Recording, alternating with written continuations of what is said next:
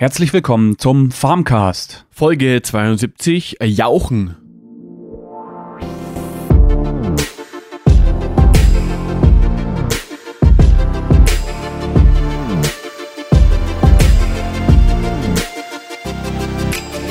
Da sind wir wieder.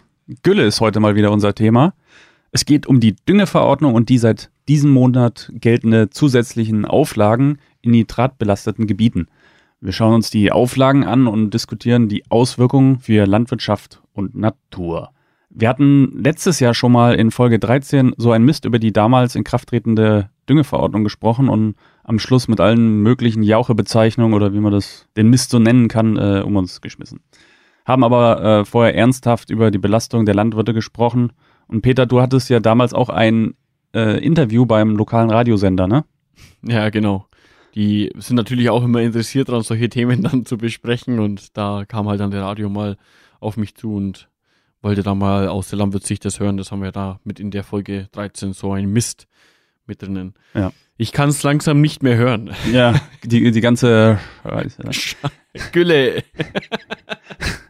Er ist äh, katastrophal. Wir sprechen ja fast jede Folge irgendwie drüber. Entweder habe ich irgendwie mit so einem Mist zu tun. Ja. Oder wir haben wieder irgendwie mit irgendeiner Verordnung zu diskutieren. Ja, du kommst da auch nicht raus. Du stehst mit einem Ja. Stiefel immer in der Jauche, ne? ich stehe immer mit einem äh, Fuß in der Kacke. Ja. Es ging auch um das Nitrat an sich und das wollen wir heute auch mal ganz kurz anreißen. Also da kann ich nicht groß drum rumreden, sondern halt, äh, ne, nur mal kurz noch anreißen. Das, genau. Aber Peter, wie war deine Woche, du alter Kranführer? Bau, Bauarbeiter. Ja. Ähm, ja, ich bin ja immer noch hier an der, an dem, an dem Gebäude sind wir immer noch dran, aber jetzt haben wir die Wände, sind jetzt fertig. Ähm, haben den ganzen Beton drin. Ähm, ja, war jetzt schon, ja, wieder mal eine anstrengende Woche, wie auch die letzten Wochen schon. Jetzt als nächstes kommt ja die, die Deckenplatte oben drauf. Ähm, und danach schaut das, das Teil aus, das, das sieht man jetzt erstmal so richtig, wenn, wenn jetzt die Hälfte schon steht, wie so ein Betonwürfel einfach. Das schaut schon ziemlich verrückt aus. Also wenn da einfach in, Landwirt, in der Landschaft so ein Betonwürfel ohne Fenster steht, ähm, ja. Kann man so denken, das ist ein Bunker. Ja, genau. Gewappnet für äh, die Zukunft. Äh, äh. Genau, haben wir, haben wir auch schon äh, besprochen. Da machen wir noch einen Erdhügel irgendwann drüber und dann sind wir da sicher. Ja. Äh, hoffentlich brauchen wir sowas nie. Nee, hoffentlich. Ähm, ja, ansonsten läuft's ganz gut. Ist, wie gesagt, ist momentan anstrengend. Und du merkst es ja auch, Thorsten, ich bin auch zeitlich momentan immer ziemlich begrenzt. Mhm. Ja, mein Handy ist momentan äh, ja ziemlich wenig in Benutzung und äh, Kommunikation habe ich auch nicht viel. Aber ja, so ist es halt, wenn man einen Bau schafft. Ja.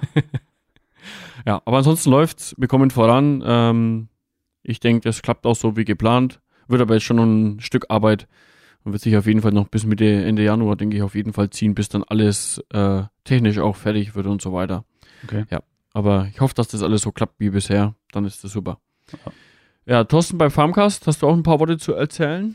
Ja, ähm, auf Twitter sind wir angeschrieben worden, dass ähm, unsere Webseite ja, wie soll ich sagen, schlecht gerankt wird, weil es ja kein Als HTTPS nicht ist. sicher. Nicht ja, sicher. und als nicht sicher natürlich. Ähm, natürlich kann man über manche Browser, wenn man die anfährt, die Seite, ähm, kommt der Meldung, ja, die Webseite ist nicht sicher und so, so Meldungen, aber das kann man umgehen. Wir haben ja an sich nichts drauf, was jetzt irgendwie gefährdend wäre. Das ist halt einfach nur kein HTTPS. Und das ist ja, soll ja in Zukunft ja auch irgendwann mal Standard sein, ne? Richtig, da werden wir uns auch mal noch drum kümmern. Ja. Da bin ich mir sicher. Danke nochmal für den Hinweis auf jeden Fall. Dann gehen wir doch mal weiter und zwar steigen wir doch gleich mal in die Folge ein ne, mit unserem schönen Thema. Das Thema begleitet uns ja ständig. Ne? Haben wir ja eben schon gesprochen. Peter mit Ja. der Biogasanlage, das, das äh, wird nicht weniger, glaube ich. Ich, ich habe ja echt eigentlich gedacht, ich komme da mal raus, aber jetzt geht's wieder damit los. Ja. Ich, ist das mit der Kacke, das ist schon irgendwie ja komisch. Und Hast du dir das äh, früher immer so vorstellen können, dass du so tief im Mist steckst? ja, ich, ich, also ich hätte nicht erwartet, dass mich, dass mich die, dieses Thema äh, so lange in meinem Leben äh, so intensiv begleitet. das war ja eigentlich nicht so mein Ziel. Ja. Ja, aber gut, es ist eben so. Ja, ist halt momentan eine, eine aktuelle Sache einfach wieder und die Diskussion reißt halt momentan nicht ab. Und es ist auch, ganz ehrlich, ich muss das auch sagen, wenn ich mit meinen äh, Berufskollegen äh, ähm, diskutiere oder auch in verschiedenen äh, äh, Messenger-Gruppen, in denen er äh, immer wieder kursiert und sich auch mit seinen äh, Berufskollegen verbindet, das ist eigentlich fast wöchentlich äh, irgendwie ein Thema und da wird wieder über die Gesetzgebung diskutiert. Wie ist jetzt ähm, das, die eine Verordnung zu sehen und wie ist die andere zu sehen und muss ich das jetzt machen? Wie muss ich es machen? Und ja, das ist halt dann da merkt man schon, dass das, das Thema halt auch die Landwirte draußen sehr stark beschäftigt und das ist definitiv auch so. Also das ist auch, äh, wenn man sich mit dem, mit dem Nachbarn äh, drüber unterhält, immer eigentlich das Thema, wo man ziemlich viel drüber spricht, dieses ganze äh, Thema mit der Düngeverordnung vor allem eben auch. Das ist momentan schon sehr schwierig, würde ich jetzt mal sagen, für die Landwirtschaft und Landwirte. Mhm. Da ist doch jetzt ähm, seit diesem Dezember gilt ja die neue, also die neuen, wie soll ich sagen, Auflagen. Und da wurde eine Karte rausgebracht, die ja sehr detailliert ist, ne? Kannst du da was zu sagen? ja, das, ähm, die Karte für die roten Gebiete, das war ja damals schon klar. Die äh, Düngeverordnung, die neue, die kam ja 2017, im Mai müsste es gewesen sein, Ende Mai ist die in Kraft getreten. Damals und da, damals war schon klar, dass in äh, Deutschland, beziehungsweise jetzt in dem Fall bei uns eben in Bayern, äh, werden eben rote Gebiete äh, ausgezeichnet oder gekennzeichnet. In denen Gebieten sind eben diese äh, gemessenen Nitratwerte äh, am höchsten. Ja. Hm. Und da will natürlich dann äh, Deutschland in diesen Gebieten auch nach unten kommen und es möglichst dann auch noch stärker einschränken, den, den, den Eintrag vom Nitrat ins Grundwasser.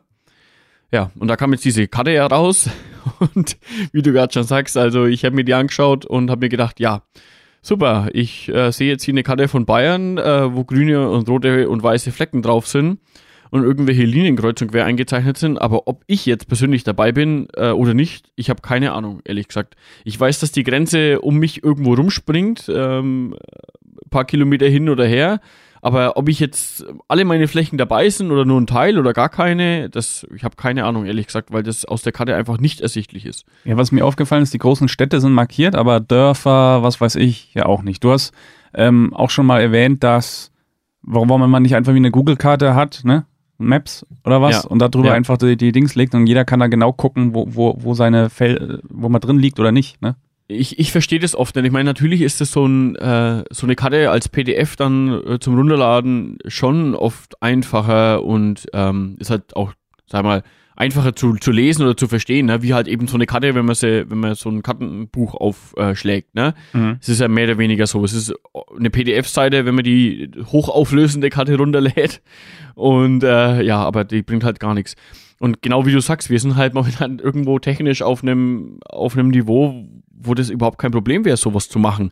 Kann, kann jeder auf seinem Smartphone anschauen und ich meine, selbst in der Landwirtschaft haben ja fast alle äh, entweder einen Computer, ich meine, gut, das ist Standard, aber äh, auch ein Smartphone, wo man sowas anschauen kann. Und äh, also ich kann das irgendwie nicht nachvollziehen, warum dass man das nicht einfach als, wie du schon gesagt hast, als Maps-Karte oder so anlegt und dann kann man sich das angucken und hinzoomen und dann weiß man ganz genau, okay, äh, meine Flächen hier und da sind drin oder nicht. Kann natürlich aber auch sein, dass das Ganze noch kommt und das muss auch fast noch kommen, weil äh, ich muss ja wirklich genau wissen, ist jetzt meine Fläche drin oder nicht. Mhm. Ja.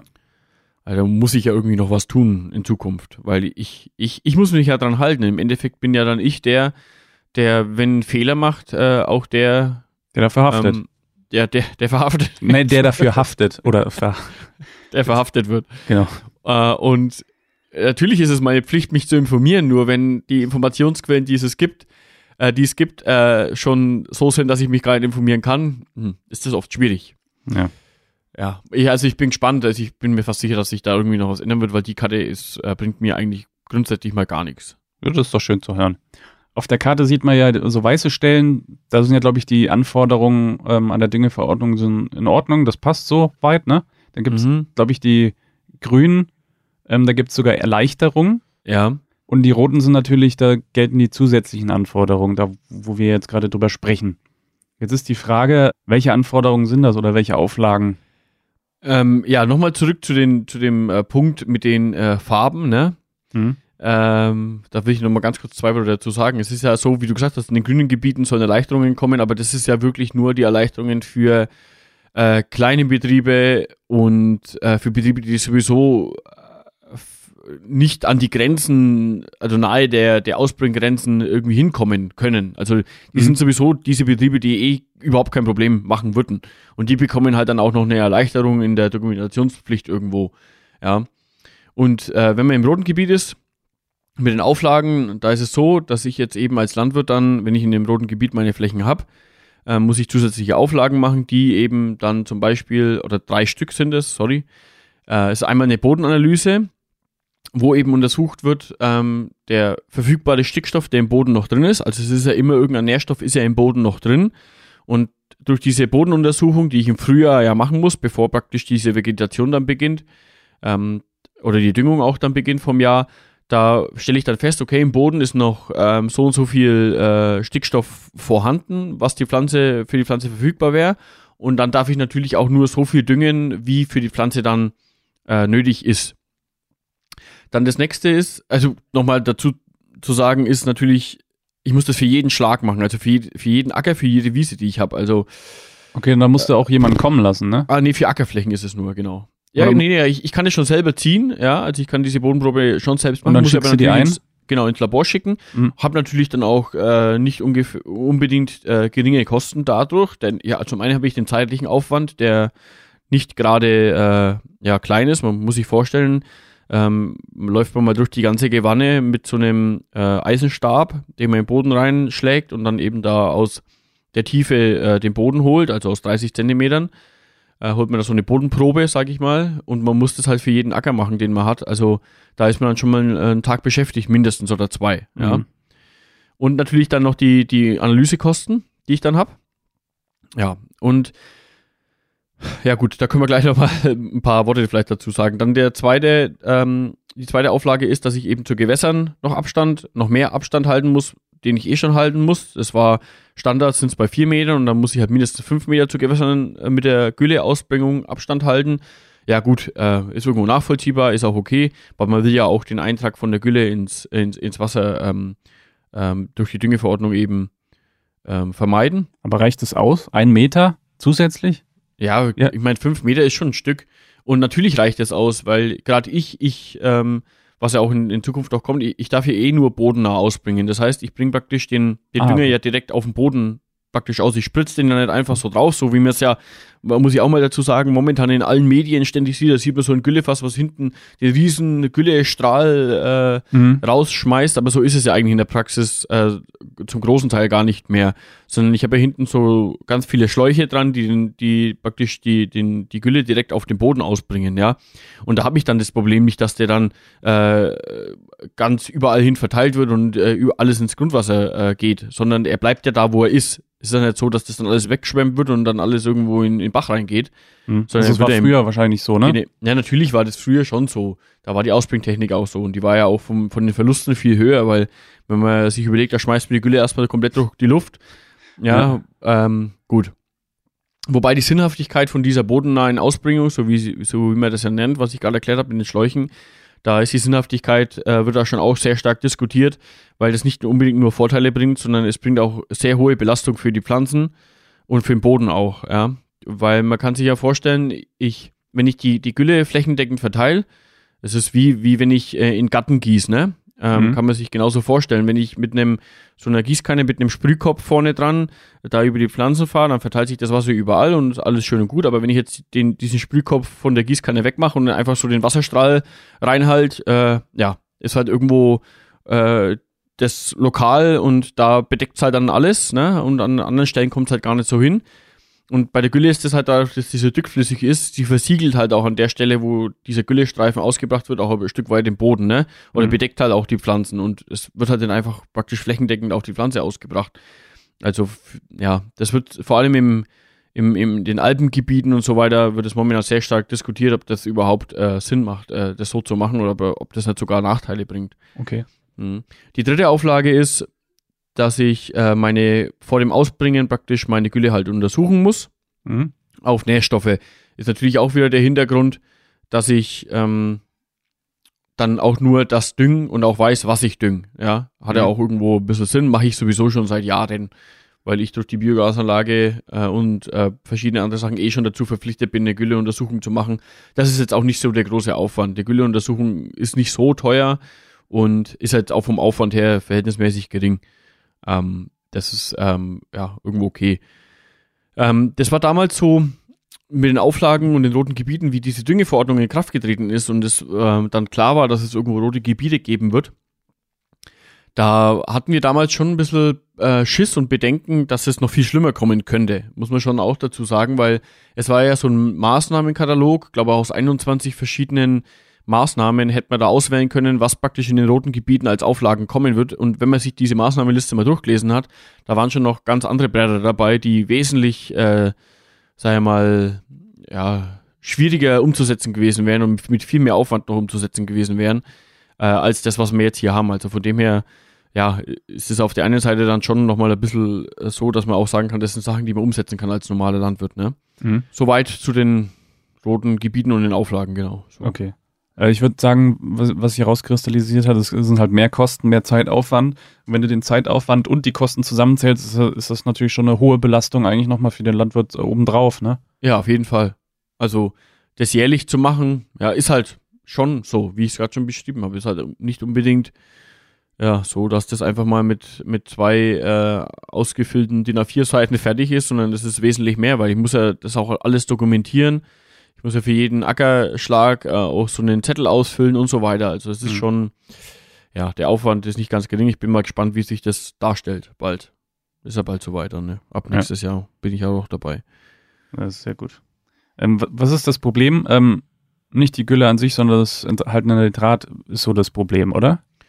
Ja, mein gut, Nitrat ist ja irgendwo ein ganz normaler Dünger, was jeder auch in seinem Garten einsetzt. Ne? Ähm, mhm. das ist ja eigentlich so der für die Pflanze der Stickstoff ist für die Pflanze ja der wichtigste äh, Nährstoff oder der wichtigste Dünger, den, den sie eigentlich braucht zum Wachsen. Ja, macht ja jeder in seinem, seinem Garten auch. Das, der ganze Gartendünger und äh, was man ja da verwendet, ist ja auch irgendwo Stickstoff der wichtigste Dünger. Also das ist grundsätzlich ja nicht unbedingt Nitrat, ist ja grundsätzlich jetzt kein, äh, ja, nichts Schlimmes, sagen wir mal so. Ist ja hm? nicht so wild. Genau, die, das Problem ist ja eigentlich äh, irgendwo die Nitratbelastung äh, die wir hier ja haben, weil äh, in Europa hat es ja geheißen, äh, wir haben hier zu starke Belastungen in den Gewässern von den Nitrat und man muss da die, ähm, wie soll ich sagen, die, die Grenzwerte einhalten. Und Deutschland hat sich ja angeblich lange Zeit nicht daran gehalten. Und wir waren ja immer hinterhergehinkt nach den Vorgaben von der EU und jetzt kam die neue Düngeverordnung und dann hat's halt mal gleich mal ein Brett rausgehauen und Deutschland schneidet ja europaweit auch am schlechtesten ab in den Untersuchungen vom Grundwasser mit der Nitratbelastung, wo ich mich dann schon auch ein bisschen frage, puh, also ich, ich glaube einfach nicht, dass wir hier in Deutschland äh, als Landwirte ähm, so düngen, dass uns alles egal wäre, ja. Ich, also ich glaube, es gibt in Europa schon andere Länder, wo sowas noch viel äh, ja, ähm, einfacher behandelt wird, wo es eigentlich, glaube ich, wesentlich egaler ist, wie viel Gülle ich ausbringe. Also so ist zumindest meine Vorstellung. Ich meine, in Europa gibt es schon noch andere Länder wie Deutschland. Deutschland ist schon ein sehr äh, bedenkliches Land, also nicht bedenkliches Land, äh, sehr überlegtes Land. Also wir Deutschen sind ja grundsätzlich schon so, dass wir schon überlegen, mache ich das jetzt oder nicht. Mhm. Ich glaube, da gibt es in Europa andere Länder, wo das ziemlich egal ist, ob die jetzt hier zu viel Gülle ausbringen oder nicht. Die machen es halt einfach. Und ich kann mir auch ein bisschen vorstellen, dass da auch die Untersuchungen in die Richtung gehen,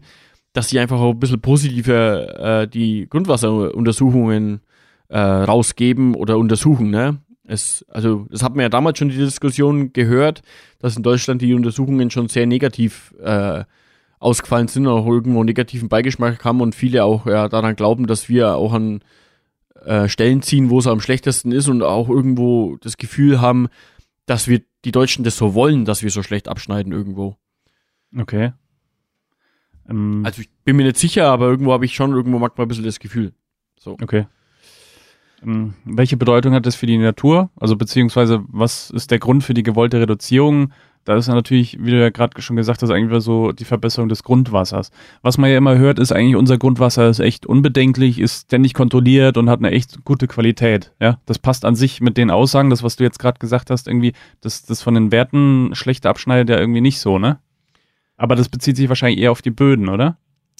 Naja, das irgendwo, es wird ja wirklich das Grundwasser untersucht, ja. Mhm. Und äh, es ist schon so, dass das, also man kann sich da, wir hatten das ja in der Folge damals schon auch ein bisschen äh, besprochen, in der Folge 13, ähm, mit der, da haben wir auch schon darüber gesprochen, wie ich mich noch so daran erinnern kann, dass es schon so ist, dass wir eigentlich von den Werten her, da müsste man sich aber nochmal informieren, äh, dass wir da schon am schlechtesten mit abschneiden. Es ist schon so. Aber wie du sagst, grundsätzlich haben wir ja sehr gutes Wasser und äh, keiner wird dann sterben. Und ich habe einfach ein bisschen so das Gefühl, dass das in anderen europäischen Ländern nicht ganz so ist, dass man immer unbedenklich das Grundwasser trinken kann.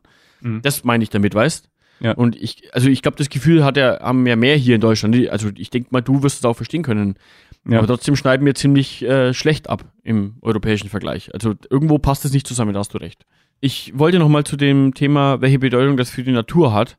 Es hat Mhm. nicht nur dieses, äh, also diese Reduzierung, sondern ich wollte mal kurz ansprechen, was es eigentlich auch für die Pflanze für eine äh, ähm, Bedeutung hat, ja, weil es ist ja so, ich, ich darf ja dann irgendwo äh, nur noch äh, gering düngen, sagen wir mal so. Aber irgendwo hat die Pflanze ja auch zum Wachsen einen gewissen ähm, ja, Grundbedarf oder auch einen gewissen Bedarf, ne? Also, äh, aber ich, ich, was ich damals auch schon diskutiert habe in der Folge 13, ich, ich verstehe es einfach nicht, warum ist der, die, der Gülledünger schlechter wie ein äh, chemisch hergestellter Dünger, ja? Ja. Weil es ist ja so, ich, ich darf nur eine gewisse Menge Gülle ausbringen noch an Stickstoff, ja? Die ist ja bei 170 Kilogramm N pro Hektar, also 100, 170 Kilogramm Stickstoff pro Hektar gedeckelt und begrenzt.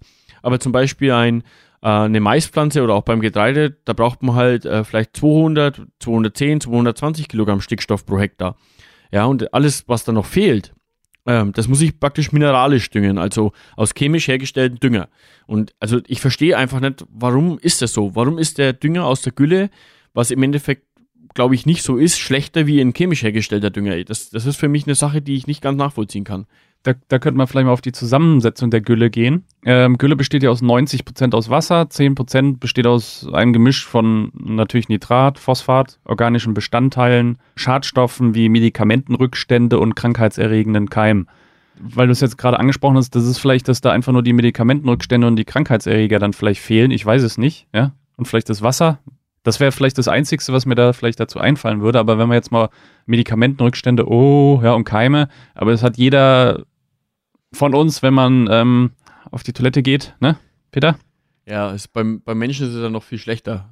Ja, teilweise, also wirklich. Und ähm, das Ding ist, ich glaube, ja, Kühe kriegen ja weniger Medikamente als wir Menschen. Wenn man mal genau die, die Abwässer von äh, Krankenhäusern äh, sich anschaut oder allein schon von einem normalen Haushalt, wie viele vielleicht äh, Tabletten sogar in die Toilette reinkippen, weil sie die loswerden wollen. Oder ähm, natürlich Hormone und sowas, die ja eingenommen werden und die dann auch wieder ausgeschieden werden und ins naja, Abwasser gelangen und natürlich dann auch wieder in der Kläranlage nicht wirklich rausgefiltert werden könnten und dann in unserem äh, Flüssen landen.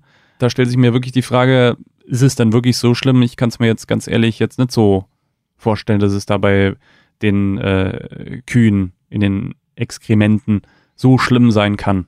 Wie du gesagt Ja. hast, du glaubst sogar, dass es bei Menschen schlimmer ist. Das glaube ich ehrlich gesagt eigentlich auch. Also ich bin mir da ziemlich sicher, in den Kläranlagen, also die haben ja wesentlich größere Probleme mit dem ganzen Zeug. Genau. Ja. Von dem her, ich, ich, es ist, es, ich weiß nicht, warum das immer auf der Landwirtschaft in dem Fall herumgehackt wird. Aber es ist halt eben so, es ist momentan, glaube ich, einfach auch äh, politisch so gewollt. Das ist auch das, was ich vorhin schon mal sagen wollte mit den, mit den Messstellen und Messwerten. Ich glaube, die Politik will momentan die Landwirtschaft so hinstellen, wie sie ist, um, ich weiß nicht was für einen Strukturwandel zu, zu äh, erreichen, aber irgendwie wollen sie, glaube ich, dadurch äh, durch die Hintertür irgendwas verändern. Also so ist zumindest das Gefühl Mhm. bei den Landwirten auf jeden Fall hier so. Wenn ich, wie gesagt, wieder mit meinen Kollegen, Nachbarn und so weiter diskutiere, die sehen das alle so, dass da oft so das Gefühl da ist, dass das schon so gewollt ist, dass die Landwirtschaft so dasteht und sich so krass an, äh, dafür daran anpassen muss, weil es ist ja auch so, im Endeffekt war die Düngeverordnung ja auch der Grund dafür, warum dass wir selber keine Kühe mehr halten äh, werden. Okay. Ich meine, ein paar haben wir ja noch, Mhm. aber das wird sich, denke ich mal, bis Ende des Jahres oder Anfang nächstes Jahres gar eingestellt haben. Ähm, Okay. und im Endeffekt ist es halt so. Und da Mhm. haben äh, andere Betriebe noch viel mehr Probleme damit. Ähm, stell dir mal vor, du hast jetzt irgendwo einen, einen neuen Kuhstall gebaut äh, im Jahr 2016 oder 15, wo, wo es die, die neue Düngeverordnung ja noch nicht gegeben hat, wo natürlich auch noch keiner wusste, was passieren wird. Äh, jetzt hast du halt irgendwo einen Haufen Kühe und kamst halt damals auch damit klar, dass du die Kühe hast und auch die, die, die Gülle hast und du hast ja irgendwo auch nur begrenzte Fläche, ja. Es hat ja nicht jeder Betrieb un, unendlich viel äh, Acker- und Grünland, sondern hat ja auch irgendwo nur begrenzte Fläche. Und das ist halt jetzt so, dass da extrem viele Betriebe jetzt ein Riesenproblem haben, äh, die Gülle praktisch auf den eigenen Flächen können sie dann immer loswerden ähm, oder halt nicht mehr ausbringen und nicht mehr düngen damit, weil, weil sie halt dann den Grenzwert überschreiten. Ja, aber was machen sie dann damit? Ja, also, und da, da sehe ich für viele Betriebe das, glaube ich, schon als sehr große Schwierigkeit. Definitiv. Äh, weil man kann nicht einfach von heute auf morgen dann mit der Kuhhaltung aufhören, weil man hat halt auch mal äh, eineinhalb Millionen Euro investiert, um den Stall zu bauen. Und der zahlt sich halt nicht in zwei Jahren ab. Gerade in der Milchproduktion äh, und Milchviehhaltung nicht, wo eh die Gewinne äh, so, äh, wie soll ich sagen, äh, knapp bemessen sind. Ja? ja? Und die Finanzierungszeiten halt äh, bei 20 bis 30 Jahren liegen. Und also, pff, ich stelle mir das schwierig vor. Ich bin froh, dass ich nicht in der Situation bin und bin froh, dass ich in der Situation bin, dass, dass unser Stall eigentlich abbezahlt war und wir die Entscheidung treffen konnten und sagen konnten, okay, wir, wir tun uns das nicht an, da in ein riesengroßes Problem zu treten. Ne? Ja. Ähm, wir können ja auch mal die Zahlen ansprechen, so, weil du ja gerade davon sprichst, ne? Ja. Im Jahr werden 73 Milliarden Liter Gülle produziert in Deutschland. Jede Kuh um die 16 Liter Jauche am Tag. Insgesamt sind es 200 Millionen Liter täglich. Und dazu kommt noch der Mist von 27,3 Millionen Schweinen, was die gleiche Größenordnung an sich hat. Also eine Riesensauerei, ne? Und die muss erstmal hier äh, weggeschafft werden. 73 ja. Milliarden Liter Gülle, ey. Boah. ja, es ist äh, schon eine ziemlich große Zahl. Ja. Aber ich finde es wirklich einfach schade, dass die, dass die Gülle so äh, negativ äh, einfach äh, das negative Bild in den letzten Jahren bekommen hat, weil wenn jetzt einer draußen mit dem Güllefass rumfährt, äh, der, der, der wird ja mittlerweile schon die Polizei auf dem Hals gehetzt, oft, ja. ja. Hört man immer öfter, du darfst ihn nicht ausbringen, ähm, du, du machst es falsch, du hast die falsche Ausbringtechnik und so weiter. Meistens ist natürlich, stellt sich dann raus, dass alles gut ist, weil die Landwirte sich das gar nicht leisten können, irgendwie Fehler zu machen. Mhm. Ähm, aber ja, durch die Gesellschaft wird man da momentan schon sehr stark, ähm, ja, wie soll ich sagen, ins Visier genommen, muss ich einfach sagen. Das merke ich auch äh, selber, wenn wir mit dem, beim Gülle ausbringen sind, äh, mit den Autofahrern auf der Straße. Wir, wir sind, grenzen hier an einer viel befahrenen Straße an, wo wir auch viel drauf äh, fahren müssen, um die, die Transportwege halt, äh, also was unsere Transportwege sind. Und da merkt man das schon oft stark, dass die Autofahrer äh, wenig Verständnis dafür haben, was man da so treibt. Ja. Und das finde ich ziemlich schade, weil wirklich Gülle eigentlich eine der besten Düngerarten ist, die wir haben. Ja. Ja. Ist, ist ein natürlicher, organischer Dünger, ja, der alle Nährstoffe enthält, die eigentlich eine Pflanze braucht. Und da brauche ich diese chemischen eigentlich im Endeffekt gar nicht so stark. Und das ist das, was ich nicht ganz nachvollziehen kann oft. Ja. Ich möchte mal kurz noch auf das äh, Nitrat eingehen, was, was das mit dem Menschen an sich macht. Im Körper wird der Stoff zu Nitrit umgewandelt, das den Sauerstofftransport im Körper stoppen kann und kann im Körper zu einem Stoff umgewandelt werden, der möglicherweise Krebs verursacht. Das hatten wir auch in Folge 13 schon mal besprochen.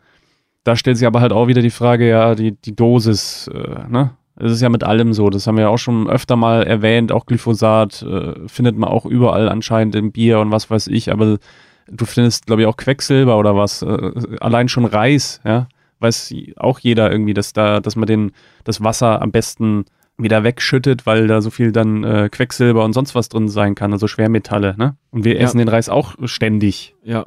Also ich denke wirklich, die, die, die Menge macht's da einfach. Absolut. Und äh, wenn wir da irgendwo in einen Wert wären, wo es wirklich für Menschen total gefällig wäre, dann wären wir auch alle krank. Ja, ja genau. Ist ja allein Bier trinken. Ja? Wenn du zu viele Bier trinken, äh, trinkst, dann landest du auch im Krankenhaus. Also und ja, freilich. ist es auch nicht. Ne? Aber ja. wir, also ich finde in Deutschland, wir sind ziemlich gesund und wenn unser Wasser jetzt so belastet wäre, dann wären ja auch ständig Leute irgendwie deswegen krank oder es gäbe, gäbe ständig irgendwelche Skandale, oh, druckst ja. äh, Trinkwasser oder druckst ja, Grundwasser irgendwie erkrankt und sowieso, aber sowas gibt's ja nicht bei uns. Ja, weil wir einfach da, in, da extrem drauf aufpassen auch. Gibt's schon Messwerte, ob die Verordnung den Nitrateintrag senkt? Ja, das ist sehr spannend. Ähm, wir, das war ja eben 2017 ist das in Kraft getreten, Anfang 2017 und die Messwerte sind ja dann von den Jahren davor, ne? also vielleicht 16 mhm. oder 15. Und als nächstes wird ja 2021 gemessen. Also okay. ich, ich finde es ja irgendwo ganz gut, äh, dass, dass dann auch ein gewisser Zeitraum dazwischen ist, ne? weil ich glaube ganz mhm. einfach, dass das nicht von heute auf morgen sich verändern wird. Äh, aber ich glaube auch, dass sich das bis 2021 durch diese neue Düngeverordnung und durch diese ganze Einschränkung und weniger Ausbringen und so weiter, es wird sich nicht verändern. Ich, ich kann es mir einfach nicht vorstellen. Außer es ist wieder so, dass es dann politisch so gewollt ist und dann stellen sie es halt einfach besser hin. Aber ich kann mir einfach nicht unbedingt so stark vorstellen, dass die Landwirtschaft das so extrem dran schuld ist, dass wir zu viel Nitrat im Grundwasser haben. Ich, also, und ich, vor allem glaube ich nicht, dass sich das in so kurzer Zeit verändert. Ich glaube, da spielen einfach ganz andere Faktoren, äh, die die Umwelt betreffen, auch noch eine große Rolle.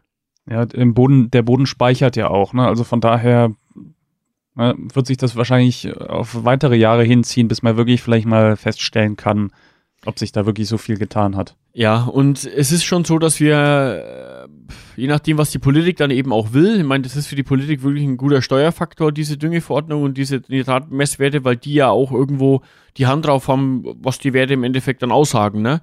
Mhm. Äh, und damit können die halt gut steuern, wenn sie, wenn sie sagen bis 21, naja, jetzt, das mit der Düngeverordnung, das gefällt uns jetzt ganz gut, da sagen sie, ja, die Messwerte haben sich total verändert und wir sind ja so gut jetzt, äh, wir können das alles so lassen und so weiter. Aber es kann natürlich auch sein, dass sie sagen, nee, wir wollen hier noch mehr Einschränkungen machen und wollen die Landwirtschaft vielleicht noch ein Stück weit eindämmen. Äh, dann ja, sagen sie halt einfach, nee, es hat sich alles äh, nicht verbessert ähm, und wir müssen jetzt noch mehr Auflagen machen und dann wird sich halt nochmal ganz viel verändern. Mhm. Und dann wird sich auch in der Landwirtschaft ganz ehrlich äh, der Strukturwandel noch extrem weit fortsetzen, was ja keiner will. Ja, ich, also ich glaube nicht, dass die damit erreichen, dass kleine Betriebe äh, stärker gefördert werden und große Betriebe weniger, sondern ich glaube, das geht einfach immer weiter dahin, dass kleine Betriebe sich dann immer mehr überlegen, äh, tue ich mir den Aufwand überhaupt noch an? Und große Betriebe sagen einfach, na gut, ich habe die Größenordnung, ich mache das jetzt noch mit. Ja, mhm. und da glaube ich, geht's auch hin. Also ich ja. kann mir das nicht vorstellen, weil die, den Strukturwandel kann man da irgendwie nicht aufhalten und gerade mit solchen Regelungen erst recht nicht, weil da jeder Hobbylandwirt der noch ein bisschen was macht, dann sagt, nee, ich, ich habe keinen Bock, ja. diese stundenlange Bürokratieaufwand zu haben, den ich dann habe. Ja, nachher kommt es dann wirklich so, wie du gesagt hast, irgendwie da gibt es noch große Betriebe, die dann wie eigentlich beim CO2-Ausstoß dann irgendwelche Tickets kaufen können oder Geld ja. ausgeben können, damit sie dann doch mehr ausbringen dürfen oder sowas, ja, und ach, das geht dann auch nicht wirklich in die richtige Richtung. Ich bin mal gespannt, wie es 21 wird, ja. Genau. Unterhalten wir uns da nochmal. Genau. Ähm, ja, ich denke, wir haben soweit, Thorsten, zu dem Thema, oder? Ja. Ähm, ja, dann, wenn ihr noch Fragen zu dem Thema habt, Anregungen oder auch irgendwie sonst irgendwas loswerden wollt, dann schickt uns doch eine Mail oder einen Audiokommentar auf info.farmcast.de. Könnt ihr einfach mit dem Handy aufnehmen, äh, so einen Audiokommentar und uns per Mail schicken. Besucht uns doch dann auf www.farmcast.de und wie der Peter schon angesprochen hat, auf info.farmcast.de könnt ihr eure Meinungen, Kommentare, natürlich Audiokommentare äh, Wäre natürlich sehr cool. Äh, schicken. Dann auf Facebook Farmcast minus der Landwirtschaftspodcast, auf Instagram Farmcast unterstrich Podcast und auf Twitter Farmcast Podcast zusammengeschrieben. Ja, wenn euch die Folge gefallen hat, gebt uns ein paar Sterne. Da, wo ihr uns hört, gibt es meistens ja irgendein äh, Bewertungstool. Ja, wir bedanken uns herzlich fürs Zuhören und wünschen dir eine schöne Woche bis zur nächsten Folge. Das war der Farmcast mit Peter und Thorsten.